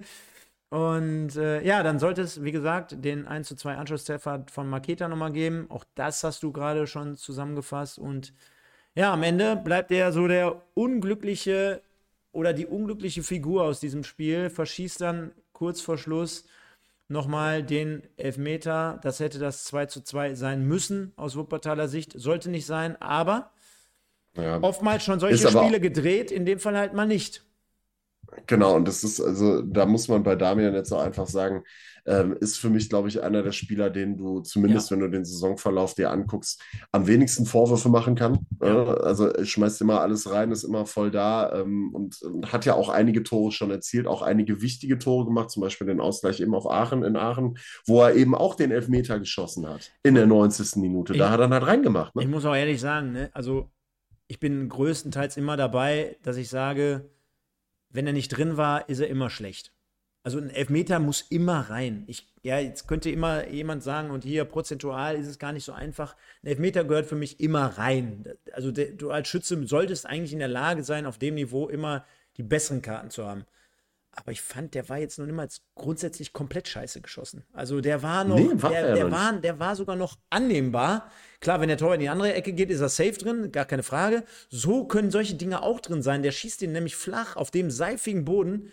Und deswegen gehe ich da voll mit dir, wenn du sagst, Fox zum Beispiel Spieler des Tages, weil die Parade so unten aus, dem, aus der Ecke zu fischen, den Ball, das musst du erstmal hinkriegen, ne? Also das ist, wie gesagt, also Lukas Fox dann in, in, spielt sowieso schon eine brutal starke Runde. Also ist ein echt, äh, das ist wie die gesamten Neuzugänge von, von Bocholt. Eigentlich wirklich fällt mir spontan keiner ein, wo du wirklich sagst, das ist ein Griff ins Tor gewesen. Was hinterher nochmal ein bisschen für, boah, sagen wir mal, Unmut gesorgt hat, war, dass äh, das etwas provokante Jubeln der Bocholter vor der WSV Heimkurve. Das hat dann den einen oder anderen dazu veranlasst, äh, auf dem Platz mal eben kurz guten Tag zu sagen aus der Fankurve. Ähm, hat dann mal eben äh, den ein oder anderen im Innenraum gegeben, der äh, den Bocholtern persönlich gratulieren wollte dazu, dass sie das Spiel jetzt gewonnen haben. Und äh, dann gab es ja auch noch mal ein paar Szenen rund ums Stadion, wo versucht worden ist, ähm, ja, die Katakomben so ein bisschen äh, äh, in die Katakomben einzudringen dabei, um äh, da das Gespräch mit der Mannschaft und dem Trainer zu suchen, ähm, weil man äh, im gesamten, also Jetzt ist es ja wirklich so, selbst der harte Kern beim WSV, ähm, selbst mit dem hat man es sich jetzt mittlerweile irgendwie, ähm, ja, verscherzt, in Anführungszeichen, die, die lange still geblieben sind und ihre Mannschaft bis jetzt bedingungslos unterstützt haben, auch die haben jetzt einfach einen Kaffee auf bei der ganzen Geschichte. Und du kannst es, also bei dem, wie du in die Saison reinstart, reingestartet bist und wo du jetzt hingekommen bist, kannst du es ja noch nicht mal irgendwem verübeln dabei. Und du versuchst ganz, ganz viel taktische Umstellungen. Du tauschst den Torwart wieder aus, du machst dies, du machst das, du machst jenes. Ähm, aber irgendwie hast du das Gefühl, dass Maßnahmen momentan komplett ins Leere gehen. Bei allem, was du gerade machst. Das heißt, also taktische Umstellung war noch das, was am besten gefruchtet hat. Das merkt man noch am ehesten. Wenn die in der Viererkette spielen, merkst du, fühlen sie sich auf jeden Fall wohler und stehen sicherer dabei. Aber der Rest irgendwie, egal wer wie wo spielt und ob Verletzte zurückkehren oder Gesperrte, das macht am Ende des, am Ende des Tages momentan auch keinen Unterschied und ähm, oder keinen großen Unterschied. Und ja, dann verlierst du halt. Ich meine, klar, gegen Bocholt, die sind nicht umsonst da oben. Ne? Also sie sind nicht umsonst Spitzenreiter, alles super, alles gut, kannst du mit Sicherheit mal verlieren. Viel dramatischer sind ja eher die Niederlagen gegen bei Rot-Weiß Aalen mit 1 zu 2. Bei Felbert gegen Lippstadt. So, das sind so Nummern, wo du sagen musst, es kann eigentlich nicht sein, dass du gegen solche Teams unter die Räder kommst. Dass du mal ein Spitzenspiel verlierst gegen Bocholt oder was weiß ich alles gut, alles fein. Da können wir alle drüber reden. Das sind alles Themen, da oben geht so eng miteinander zu, was, was, die, was die Leistungsstärke angeht. Ähm, aber was du jetzt gesehen hast, diese Homogenität, die Bocholt hat, in allen Mannschaftsteilen, keinen großen Leistungsabfall, egal wen du reinwirfst, die haben wirklich einen klaren Plan, das, was Dietmar auch gesagt hat das merkst du denen schon wirklich an. Das merkst du denen richtig an, diese Homogenität auf dem Platz. Ähm, das ist schon, ist schon irgendwo ein Unterschied dabei. Und jetzt bin ich mal gespannt, nachdem ich wieder hier philosophiert habe, ähm, hattest du ja eben gesagt, du hast ja auch ein bisschen deine Gedanken dazu gemacht, was sich ändern muss oder was, äh, was jetzt Phase ist. Und da bin ich mal gespannt, was du jetzt raushaust, Dietmar. Ah. Dietmar Hamann, perfekt. Ja, erstmal währenddessen, irgendwie war es gerade so ein bisschen rucklig hier wieder im Stream. Müssen wir morgen mal wieder bei Vodafone anrufen, es hilft ja nichts und, und, und. Aber wir kriegen das schon gewuppt, wie bei den Wuppertalern. Und jetzt hätte ich eigentlich sogar fast den Verweis auf die gestrige Nachspielkonferenz gelegt, Sven, aber damit mit den, mit den, ähm, mit den Hackproblemen ähm, ähm, will ich mir kein Urteil erlauben. Nein, lange Rede, kurzer Sinn. Ich glaube, dass mit dieser Konstellation und ich habe mich echt schon gewundert, dass es überhaupt so generell so lange gehalten hat. Denn äh, für mich, und das haben wir ja damals am Beispiel Aachen gesehen, ist es einfach die falsche Konstellation auch. Ne? Ähm, der einen Seite sage ich, wenn du schon als Verein jemanden wie Hüssefe Dokan verpflichtest, dann, dann weißt du ja eigentlich auch, was du bekommst. Also du solltest dir sicher sein, dass du äh, damit äh, keinen Thomas Tuchel, also zumindest emotional oder Jürgen Klopp an der Linie bekommst, sondern du weißt genau, welche Art von Trainer es ist. Du wirst dich im Vorfeld austauschen, du wirst ihn beobachtet haben, du wirst Meinungen eingeholt haben, auch in der Regionalliga West, hoffentlich. Von daher nehme ich natürlich all diejenigen, die es zu entscheiden und verantworten haben, mit in die Verlosung rein. Ist ja ganz klar. Auf der anderen Seite, ähm, du siehst ganz einfach, ähm, das ist die ganze Zeit immer so ein Hin und Her. Und am Anfang habe ich noch gesagt, und auch dort muss ich mich natürlich korrigieren, weil äh, du kannst äh, die ersten sechs, sieben Spieltage hier stehen und sagen, naja, wenn du solche Spiele gewinnst, dann bist du ein Spitzenteam und irgendwann äh, kommen auch die souveränen Siege. Ich muss jetzt leider feststellen, nach 16 Spieltagen, irgendwie war das dann doch von Anfang an bis jetzt irgendwie nur gefühlt so ein Krampf. Also das war, ja. das war jetzt irgendwie doch nicht so, wo ich sage, boah, am Anfang, da haben sie sich durchge durchgebissen und dann sind sie auch den Widerständen entgegengetreten und dann feiern wir hier mit Semir Saric und dann tanzen wir und dann lachen wir alle. Im Prinzip ist das nicht das, was dieser Kader hergibt. Da sind wir uns ganz einig, ja. weil ich finde ihn echt top aufgestellt, auf jeder Position, doppelt und dreifach teilweise für Regionalliga-Verhältnisse. Nur wenn ich mir dann unterm Strich anschaue, wir haben gerade gesagt, ey, elf Meter. Kann passieren. Rote Karte. Kann passieren. Kevin Püttlik aber auch schon vor ein paar Wochen. Rote Karte. Kann passieren. Trainer hat nicht die, die Emotionalität und, und, und. Kann passieren. Also ich könnte jetzt so ewig weitermachen. Heute Mittag sind mir noch zehn Fälle, äh, Dinge eingefallen. Wirklich, ich hatte so eine lange Liste und jedes Mal kam ich zu dem Entschluss, das kann passieren, das kann passieren, das kann passieren, das kann passieren. Es kann alles. Aber du hast beim WSV dann so einen riesen Topf mit, alles kann passieren und das ist dann unterm Strich viel zu viel. Da kommt viel, Was alles passieren da kann. kommen Ja. viel zu viele Punkte zusammen, wo ich sage, nee, irgendwie jeder, jeder einzelne kleine Kackpunkt äh, ist dann irgendwie ein Riesenhaufen am Ende. Und äh, das, das passt dann nicht. Und nochmal, ich glaube ganz einfach, wenn ich mir zum Beispiel auch die, die Pressekonferenz, und das ist auch das, und ich glaube, jetzt mal den WSV mit dem MSV verglichen, also auf, auf ihre Art und Weise. Bitte jetzt nicht eins zu eins wieder wörtlich nehmen, aber ich versuche es trotzdem mal. Wir haben hier seit, mittlerweile machen wir es ja auch seit anderthalb, zwei Jahren und da sagen wir jedes Mal oder wir kommen jedes Mal zu dieser Passage und sagen, die müssen jetzt mal durchziehen. Die müssen sehr, sehr viel Kredit wieder zurückgewinnen. Die müssen, ähm, die, die sind den Weg über Stadion Fellbad gegangen, hatten da immer eine ausverkaufte Hütte mehr oder weniger, hatten dann diese äh, Eröffnung vor zwei Wochen vor, was waren es, fast 8000 Zuschauern. Hatten gestern, muss ich Ja, auch wirklich eine genau. Lanze brechen, jetzt mal ohne Scheiß, auch wenn hier gerade im Chat schon wieder die Quervergleiche kamen. Die hatten immerhin 3000 gegen eine Mannschaft wie Bocholt. In einem Stadion, ja, das wurde modernisiert, aber jeder, der sich da hinstellt, ne, oder auf der Gegengrade steht, ey, ganz ehrlich, da würde ich mit meinem Kind auch dreimal überlegen, ob ich als Familie zum Beispiel so, zu so einem Spiel gehe, wo ich dann im Regen stehe. 90 Minuten. Hätte ich wahrscheinlich auch keinen Bock. Und bei euch im Bergischen Land, sorry dafür, aber da zieht sie auch wie Hechtsuppe noch rein und hier und da und tralala. Pass auf, was, Ja. ich, was ich damit sagen will, unterm Strich, das passt irgendwie von der Emotionalität irgendwie alles gar nicht zusammen. Du hast irgendwie einen Kader mit den Ansprüchen, auch mit emotionalen und mit Charakteren in der Mannschaft. Wir haben ja Maketa ähm, gerade angesprochen, der ja ein Typ ist, der kann ja außer Haut fahren, sagen wir mal so. Ein Kevin Hagemann, Ja, wenn klar. du dir die Dokus jede Woche anschaust, und da gucke ich ja auch immer mal wieder rein, ja, ist auch, ein, ist auch ein Typ, der will immer gewinnen, sage ich mal, ja. Und der, der, der weiß auch, was Klar, er, der, weiß, der weiß auch, was er kann. Und Semir Saric, der sitzt bestimmt nicht gerne immer jede Woche auf der Bank. Ja, und äh, Leon Schwers, den kotzt halt an, dass er verletzt ist. Und, und Kevin Püttlik ist, ein, ist, ein, ist jemand, der komplett wahrscheinlich in der Birne explodiert. So. Und dann treffen die alle mit ihren unterschiedlichsten Erfahrungen, mit den unterschiedlichsten Charakteren auf Hüsse Dokan, der sagt jetzt hier, heute Jungs, gehen wir raus und wir wollen das Spiel gewinnen und wenn es nicht klappt, dann setzen wir uns nächste Woche wieder zusammen und dann versuchen wir einfach den Bock umzustoßen und ein Spiel hat 90 Minuten und heute hat es halt alleine nicht geklappt und wir spielen nächste Woche 4-4-2. So.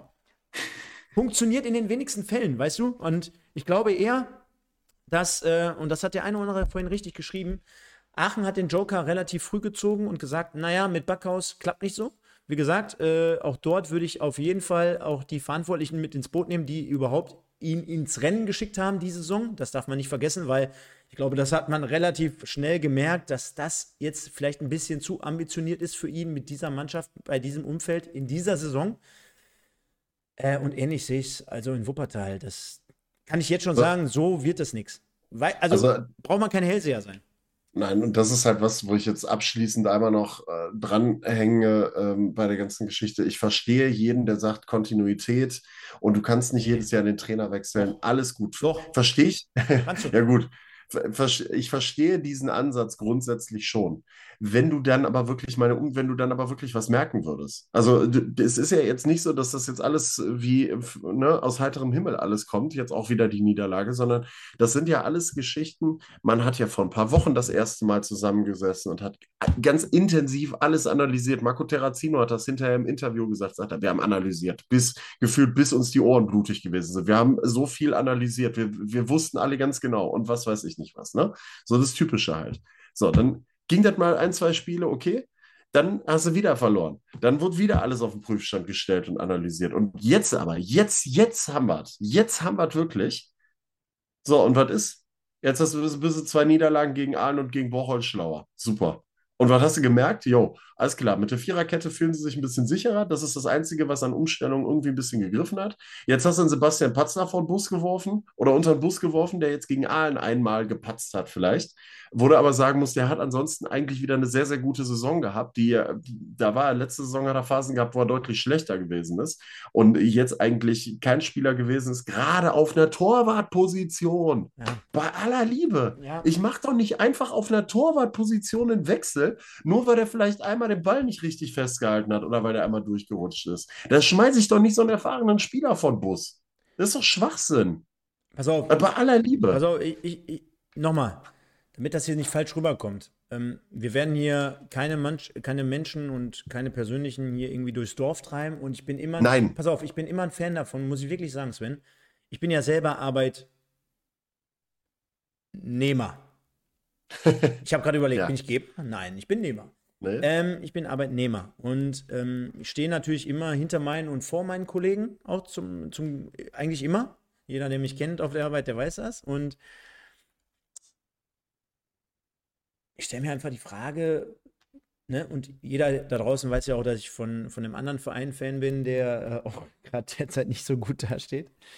Und da sehe ich es ja jede Woche was da für Entscheidungen getroffen werden. Und äh, man muss sich einfach mal ein bisschen hinterfragen. Nochmal, Yusuf Dokan ist der Typ, der er ist. Und ich kenne Leute persönlich aus meinem Umfeld, die unter ihm schon trainiert haben. Und ich war auch vor zwei Jahren oder vor einem Jahr, wo Stefan Küsters ihn ja, glaube ich, damals noch installiert hat. Ja. Er war ich schon sehr, sehr gespalten, was diese Personalie betraf. Und äh, ich habe mir Meinungen eingeholt und die widerlegen genau das, was ihr jetzt gerade dort da draußen seht oder wie, was ihr bekommt. Und da stelle ich mir dann die Frage, was ist dann die Intention, wenn man ihn dann überhaupt mit ins Boot nimmt, rund um einen solchen Kader? Ich meine, vielleicht ist er ja ein guter A-Jugendtrainer. Vielleicht ist er ein guter Trainer für die Sportfreunde Lotte, die übrigens gerade durch die Oberliga durchjagen und 5-0 in Bövinghausen gewonnen haben. Ergebnisdienst. Yes. Zack.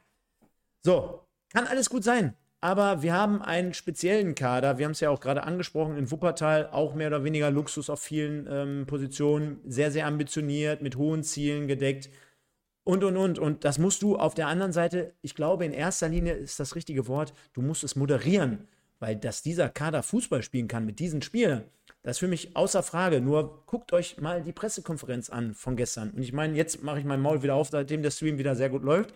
Aber da guckst du beim Wuppertaler SV rein und dann möchtest du eigentlich nach 10 Sekunden wieder abschalten. Jetzt scheiß mal auf den Ton, der unterirdisch war gestern, okay. Aber das ist ein Sinnbild. Die sitzen da und boah, total schwierig, ey. ehrlich. Ich, ich kann es gar nicht greifen, weißt du? Es ist einfach so eine Sache. Ja. Es gibt Dinge im Leben, auch beim Fußball, die fühlst du und die fühlst du halt wiederum nicht. Und wenn ich mir im Moment Wuppertal anschaue, dann gibt mir das gar nichts. Wenn ich mir den MSV Duisburg, wenn ich mir MSV Duisburg anschaue, dann gibt mir das schon lange nichts mehr. Und wenn ich gestern Abend die deutsche Nationalmannschaft anschaue, dann falle ich komplett vom Hocker. Und damit reicht es eigentlich Aber, auch schon. Ja, wenn du überlegst, ne, wo wir mal Anfang der Saison gewesen sind, äh, dieser, diese WSV-Geschichte, ne, wo du gesagt hast, das holt dich voll ab und so, du bist jetzt wirklich komplette Gegenteil, weil einfach keine Entwicklung stattgefunden. Also wir ah. können festhalten, am Ende des Tages, es hat keine Entwicklung mehr stattgefunden in der Mannschaft, passiert nichts. Du hast deine Spiele knapp und eng und glücklich so ein bisschen gewonnen. Ja.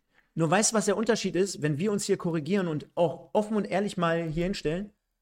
Punkt 1, dass wir hier die Eier in der Hose haben und zum Beispiel auch vor den Leuten hier sagen, ja, vor acht Wochen habe ich was anderes erzählt, weil es ja, zu dem klar. Zeitpunkt auf dem Weg war. Gehört ja auch was dazu, wenn man sagt, okay, Leute, ist anscheinend doch anders. Zweitens ja. bin ich ja hier auch nicht der Trainer oder der sportliche Leiter und habe das Ganze zu verantworten. Ich kann es mir relativ leicht machen und wenn ich es mir relativ leicht mache, ohne irgendwie Analysen und irgendwie auf irgendwelche Spieler zu gehen, ey, ganz ehrlich, dann gucke ich mir einfach die Statistiken, die Ergebnisse und die Tabelle an, weil die Tabelle lügt unterm Strich nicht. Und ja. da habe ich dann wiederum recht. So, und auf der anderen Seite, Punkt Nummer drei, ich meine, die anderen sind dafür verantwortlich. Nochmal, kann ich nichts für. Deswegen, also wir bleiben, wir bleiben mal dabei. Wir wollen natürlich niemanden persönlich doch, unter den Bus werfen, doch, diskreditieren doch, oder sonst. Doch. Doch, wollen wir. Such, such dir irgendeinen aus. Wen möchtest du haben? nein. Tobi nein. Brandner, wenn du das hörst. nein. Nein, nein, alles gut. Bester Mann ähm, übrigens, also, bester Mann. Also es geht, es geht, ähm, es geht lediglich darum, ne, unter diesem fußballerischen Aspekt einfach zu sagen, dass wir mittlerweile an einem Punkt sind, wo es muss halt irgendwas passieren. Wenn du da irgendwas noch retten willst in dieser Saison, muss irgendwas jetzt passieren und es gibt nicht viele Möglichkeiten zu handeln. Punkt. Fertig. So. Dann lass uns doch mal, weil der ein oder andere Fan hier, bevor wir jetzt gleich zur Tabelle und zum äh, Im Westen des Tages kommen, lass uns einfach nochmal eure Stimme mit reinnehmen. Wir haben bei Instagram gefragt und ihr hattet auch gleich nochmal zwei, drei ähm, Fragen hier ähm, im Chat reingestellt. Das habe ich nicht vergessen. Ich habe mir das immer mal wieder hier, gerade natürlich mit einem Bleistift, aufgeschrieben. Also, der Super Thomas ist MSV-Fan, der schreibt Props an Bocholt und an Didi Hirsch, was er da aufgebaut hat. Hut ab. Dann Devin Hengst, Glückwunsch, Didi. Top Mann. Dann haben wir der Holländer, 78, Respekt Bocholt. Der McDorito, Düren kann ohne Schommers nix und lacht sich kaputt, weil Schommers ja beim MSV nichts auf die Kette bringt. Muss ich mal reinziehen, ne? Weil Düren alles kurz und klein geschossen. Jetzt ist Schommers da weg. Düren nicht mehr in der Spur, so richtig zumindest. Und beim MSV geht mit Schommers gar nichts. Das ist Wahnsinn. Ja, also und pass du hättest das Drehbuch besser nicht schreiben können. Ich habe schon gesagt, wahrscheinlich wird Schommers wieder entlassen, ohne dass Düren einen neuen Trainer geholt hat und fängt wieder an Düren an als Trainer. Und Düren hat sich 50k oder so eingesteckt. Keine Ahnung, die haben eine Ausstiegsklausel gehabt. Wahnsinn. Ja, ein Treppenwitz. Dann haben wir den PH 0409, Skandal Elver für Aachen. Oh, der ist also krass. Zwei Schwalben binnen zwei Sekunden. Aachen insgesamt viel zu schwach. Dann haben wir noch den Joris FCG mit sehr starker Performance gegen Köln 2. Haben wir gar nicht drüber gesprochen, kommen wir aber gleich bei den Ergebnissen zumindest nochmal drauf. Gütersloh, Gütersloh. Leider nicht mit Fahrzeug, sonst hätte ich ihn heute wieder zum United Autoglas Oberhausen im Westen des Tages genommen. Leider nicht am Start. Und ihr hattet ja gerade im Chat gefragt, der eine oder andere war es gerade, was glaubt ihr, wer wird die Saison aussteigen? Das wird vielleicht gleich beim Blick auf die Tabelle ein wenig deutlicher. Demnach kommen Ja. wir zu unserem Ergebnisdienst. Alemannia Aachen gewinnt 2 zu 1 gegen den ersten FC Düren. Der SC Wiedenbrück gewinnt 2-1 gegen Felbert. Da wird es jetzt langsam sehr, sehr eng für unsere Freunde aus Felbert. Dann haben wir Wegberg Beek, die unterliegen Oberhausen 2-5. 1. FC Köln in einem starken Spiel gegen Gütersloh 3-3. Rödinghausen mal wieder mit einem Achtungserfolg gegen die zweite Mannschaft von Düsseldorf 1-0. Dann haben wir Schalke 04 2-0-2 gegen Fortuna Köln, Borussia München-Gladbach. Nach Rückstand, da hatte ich schon gedacht, mein Gott, meine Aalener, die sind wieder am Stissel. 3-1 gegen Rot-Weiß Aalen, Wuppertal 1-2 gegen Bocholt. Und morgen, Sven, da freue ich mich drauf, wenn wir beide da schön hinfahren nach Paderborn gegen Lippstadt. 19 Uhr, zweite Mannschaft Paderborn gegen Lippstadt. Herrlich, die Mutter aller. Derbys. Herrlich, Ostwestfalen-Derby schlechthin. Nee, aber äh, auch mit, äh, mit Gütersloh nochmal wildes Spiel gehabt. 2-0 geführt gegen äh, Köln 2 und äh, Justin Deal. Dann 2-2, dann wieder 3-2 in Führung gegangen. Tim Mannstein hat da irgendwie aus 35 Metern einen Freischuss noch reingekloppt. Also wohl auch ein Sensationstor, das Ganze. Und dann gibt es am Ende doch das 3-3, also ganz, ganz wildes Spiel. In äh, Rödinghausen ist es zumindest jetzt heute mal ein bisschen besser unterwegs gewesen, beziehungsweise jetzt am Wochenende mal wieder ein bisschen besser unterwegs gewesen. Erste Sieg, ne? Gegen, äh, dank, dank äh, Farah Toku. Farah Toku, dem neuen Trainer gegen Fortuna Düsseldorf 2. Also es ist, ja, wie gesagt, wir haben viel, viel zu reden gehabt. Rot-Weiß Aalen verliert äh, nach zwei Siegen, glaube ich, in Serie, die sie geholt haben. Äh, jetzt mal wieder ein Spiel, auch mal wieder auf den Boden der Tatsachen zurückgeholt. Aber auch da unten wird es eng in der Tabelle. Wird kuschelig. Definitiv, definitiv. Und da sind wir wieder zurück. Und äh, ja, ich mache nochmal einen Deckel drauf, denn für mich, hatte ich ja gerade vorhin schon gesagt, äh, ganz klar Bocholt, Fortuna Köln und Aachen. Ich kann auch, glaube ich, äh, alle drei kurz und knapp begründen. Für mich irgendwie alle drei unterschiedliche Szenario oder unterschiedliche Ausgangslage auch zum Teil. Zum einen fangen wir mal hinten an. Aachen, die einfach natürlich, wie von uns schon vorausgesagt, und ist ja auch kein Geheimnis, äh, die größte insgesamte Qualität, glaube ich, mitbringen in dieser Liga. Auch ähm, natürlich diese Startschwierigkeiten hatten. Aber du erinnerst dich an letzte Saison. Wir haben immer gesagt, auch in der dritten Liga, wo wir es noch eher übergreifend gemacht haben, wenn du einmal eine Serie startest, am Ende der Saison, gerade in der Rückrunde, so die letzten 10, 15 Spiele, wenn du komplett durchziehst, und das muss man einfach der Alemannia zutrauen mit der Qualität, dass du dann hinten heraus noch den längeren Atem haben kannst. Und ich glaube, dass quasi das die Mannschaft ist, insgesamt in der Qualität und auch auf Strecke gesehen, dass man dort noch einiges korrigieren kann. Mhm. Fortuna Köln natürlich immer diese, naja, es hört sich nicht an wie Münster, es hört sich nicht an wie RWE in den vergangenen Jahren, es hört sich jetzt nicht an wie Aachen, ja, aber trotzdem irgendwie mit dieser Konstanz, die die an den Tag legen. Klar, mal eine Niederlage, okay, aber dann hast du auch das Gefühl, die, die, die juckt das nicht großartig. Also die, finde ich, lassen sich relativ unbeschwert von der ganzen Sache beeindrucken, äh, haben da wahrscheinlich auch nicht diesen Druck. Ne? Und äh, muss man schon sagen, dass sie sich eigentlich die ganze Zeit jetzt permanent vorne aufhalten. Von daher finde ich, aus der Entfernung betrachtet, sehr, sehr gefestigt. Und klar gibt es jetzt immer die Meinung über den ersten FC Bocholt, so nach dem Motto, boah, die werden nochmal einbrechen und hier und da und tralala. Sehe ich aktuell wirklich überhaupt gar nicht.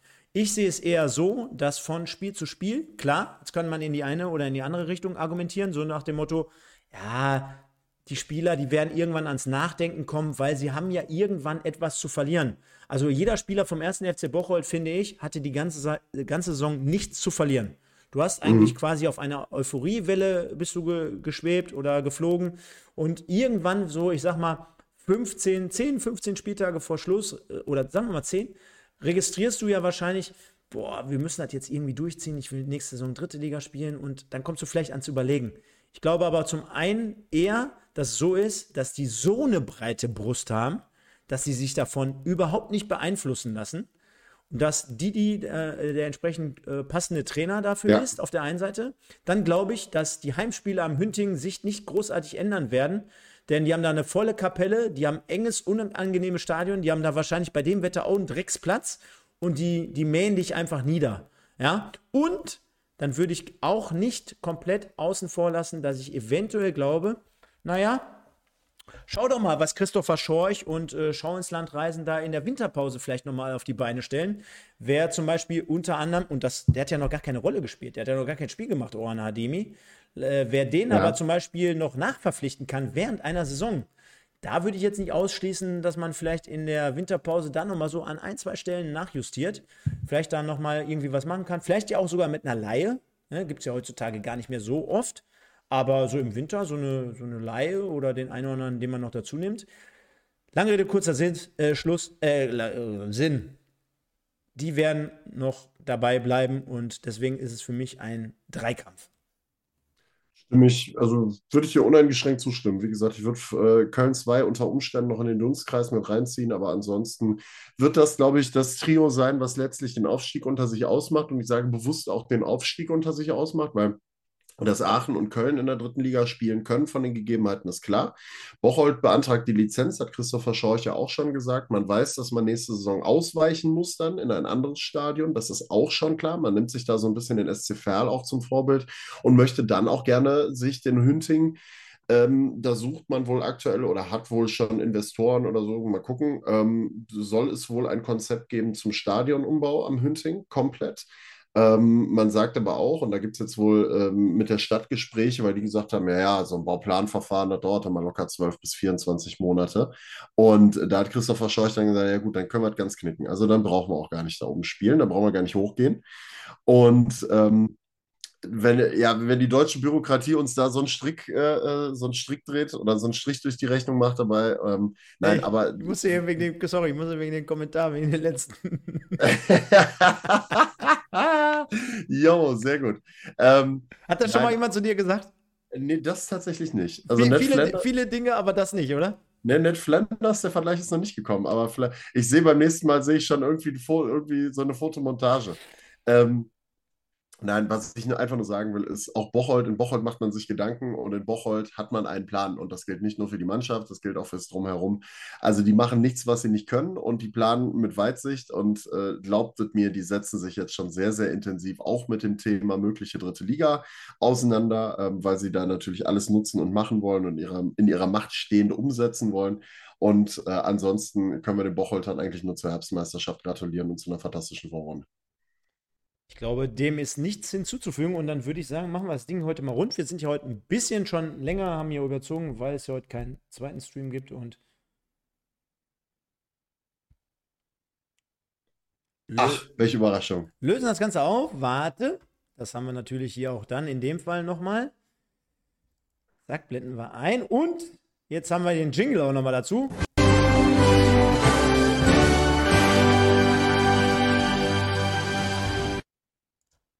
Sind wir da wieder. Ja, hatten das Ganze hier beim Im Westen des Tages gesponsert durch United Autoglas Oberhausen. Und da haben wir Anton Heinz mit 48 Prozent, vom Moritz Stoppelkamp mit 22 Prozent, Fox mit immerhin 21 ähm, Prozent vom 1. FC Bocholt und Leon de May immerhin noch 7 Prozent am Start. Ja, äh, kann man so machen. Die Alemannia-Fans, die übernehmen hier langsam das Ruder. Ja. Und genau wie in der Tabelle auf dem Vorwärtsmarsch. Und Sven, äh, was haben wir noch? Was haben wir nicht besprochen? Haben eigentlich alles durch, ne? So, Soweit sind wir durch. Glückwunsch an Anton Heinz an der Stelle. Äh, Aufruf nochmal von meiner Seite aus. Es sind so viele Leute, die uns zugucken.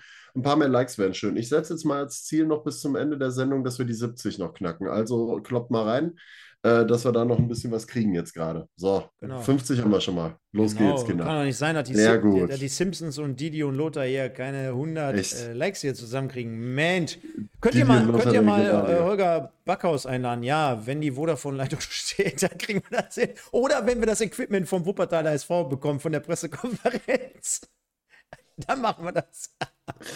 Also ich sag mal so, der Weg zu Sascha Eller ist ja kurz ja. und äh, ich glaube, wir können es zumindest mal versuchen. Ne? Gespannt, wie Holger Backhaus sich da macht dabei und äh, wie er so drauf ist.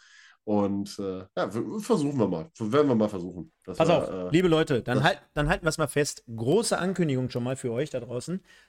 Mehrere Punkte jetzt. Punkt 1. Erstmal liken, abonnieren, kommentieren. Auch im Nachgang bitte. Schreibt immer im Nachgang an dieses Video hier nochmal einen Kommentar. Das hilft uns enorm weiter.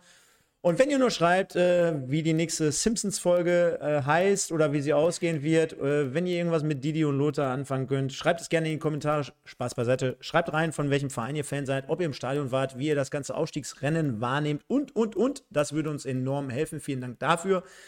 Der wichtigste Punkt für euch da draußen schon mal, wir haben es am Anfang der Sendung schon angekündigt, es wird im Dezember hier eine Art, naja, Weihnachtskalender ist vielleicht übertrieben gesagt, aber wir wichteln ein wenig und äh, ihr bekommt euer, eure äh, Dinge mit dazu passend angereichert und dementsprechend könnt ihr hier absahnen, ihr könnt äh, Dinge gewinnen, immer wieder reinschalten, Podcast übergreifend, also ihr müsst dort nicht zwangsläufig nur das eine äh, Format gucken, sondern auch vielleicht mal das andere. Und äh, dementsprechend äh, ist das schon mal so eine kleine Vorweg-Information. Dann würde ich sagen, ähm, auf der anderen Seite, was hatte ich jetzt noch? Ach, ist auch egal. Machen wir das Ding hier rund und äh, folgt uns auf jeden Fall. Dir, Sven, vielen, vielen Dank. Wir sind nächste Woche Sonntag um 20 Uhr hier wieder am Start. Danach kommt nämlich wieder der MSV.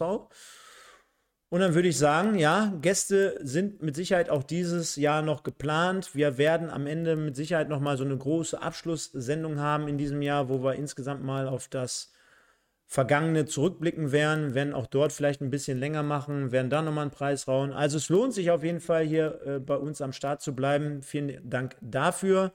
Und wenn wir hier schon mal die Leute noch mit reinnehmen wollen, dann sage ich danke Pascal, danke Holger, danke 520XX, Don Jägermeister, der Marv Müh, der Stefan Lütt, der Boris Kaiser, der Marv Müh nochmal, der Sigi Vorhagen, Boris Kaiser und viele, viele, viele weitere da draußen. Danke euch allen. Und dann würde ich sagen, Sven, dir auch vielen Dank. War wie immer sehr, sehr nice und äh, easy gestaltet. Von daher, ähm, sage ich, passt gut auf euch auf, kommentieren nicht vergessen, nächste Woche wieder einschalten, dann mit guter Leitung, wobei es gar nicht so schlimm war. Ich habe auf meinem Handy geguckt, alles toppi. Von daher, dir Sven, gehören die letzten Worte. Ich bin raus, passt auf euch auf, bis nächste Woche. Ciao, ciao. So, Kinder, ein Like noch, dann sind wir bei den 70. Dann haben wir auf die äh, jedenfalls äh, zumindest schon mal geknackt. Da wäre ich schon mal sehr zufrieden mit. Äh, wie Stefan das gesagt hat, liken, teilen, abonnieren, kommentieren im Nachgang. Vielen Dank, dass ihr heute alle wieder mit dabei gewesen seid. Und ja, der Mann heißt natürlich Heiner Backhaus und nicht Holger Backhaus. Alles gut. Entschuldigung, sollte keine Respektlosigkeit sein. Heiner Backhaus natürlich. Seht es mir vor allen Dingen. Er hat aber einen Bruder, der ist Holger, ne? Also muss man, muss man fairerweise dazu sagen. Holger ist der Bruder. Holger ist der große Bruder, genau.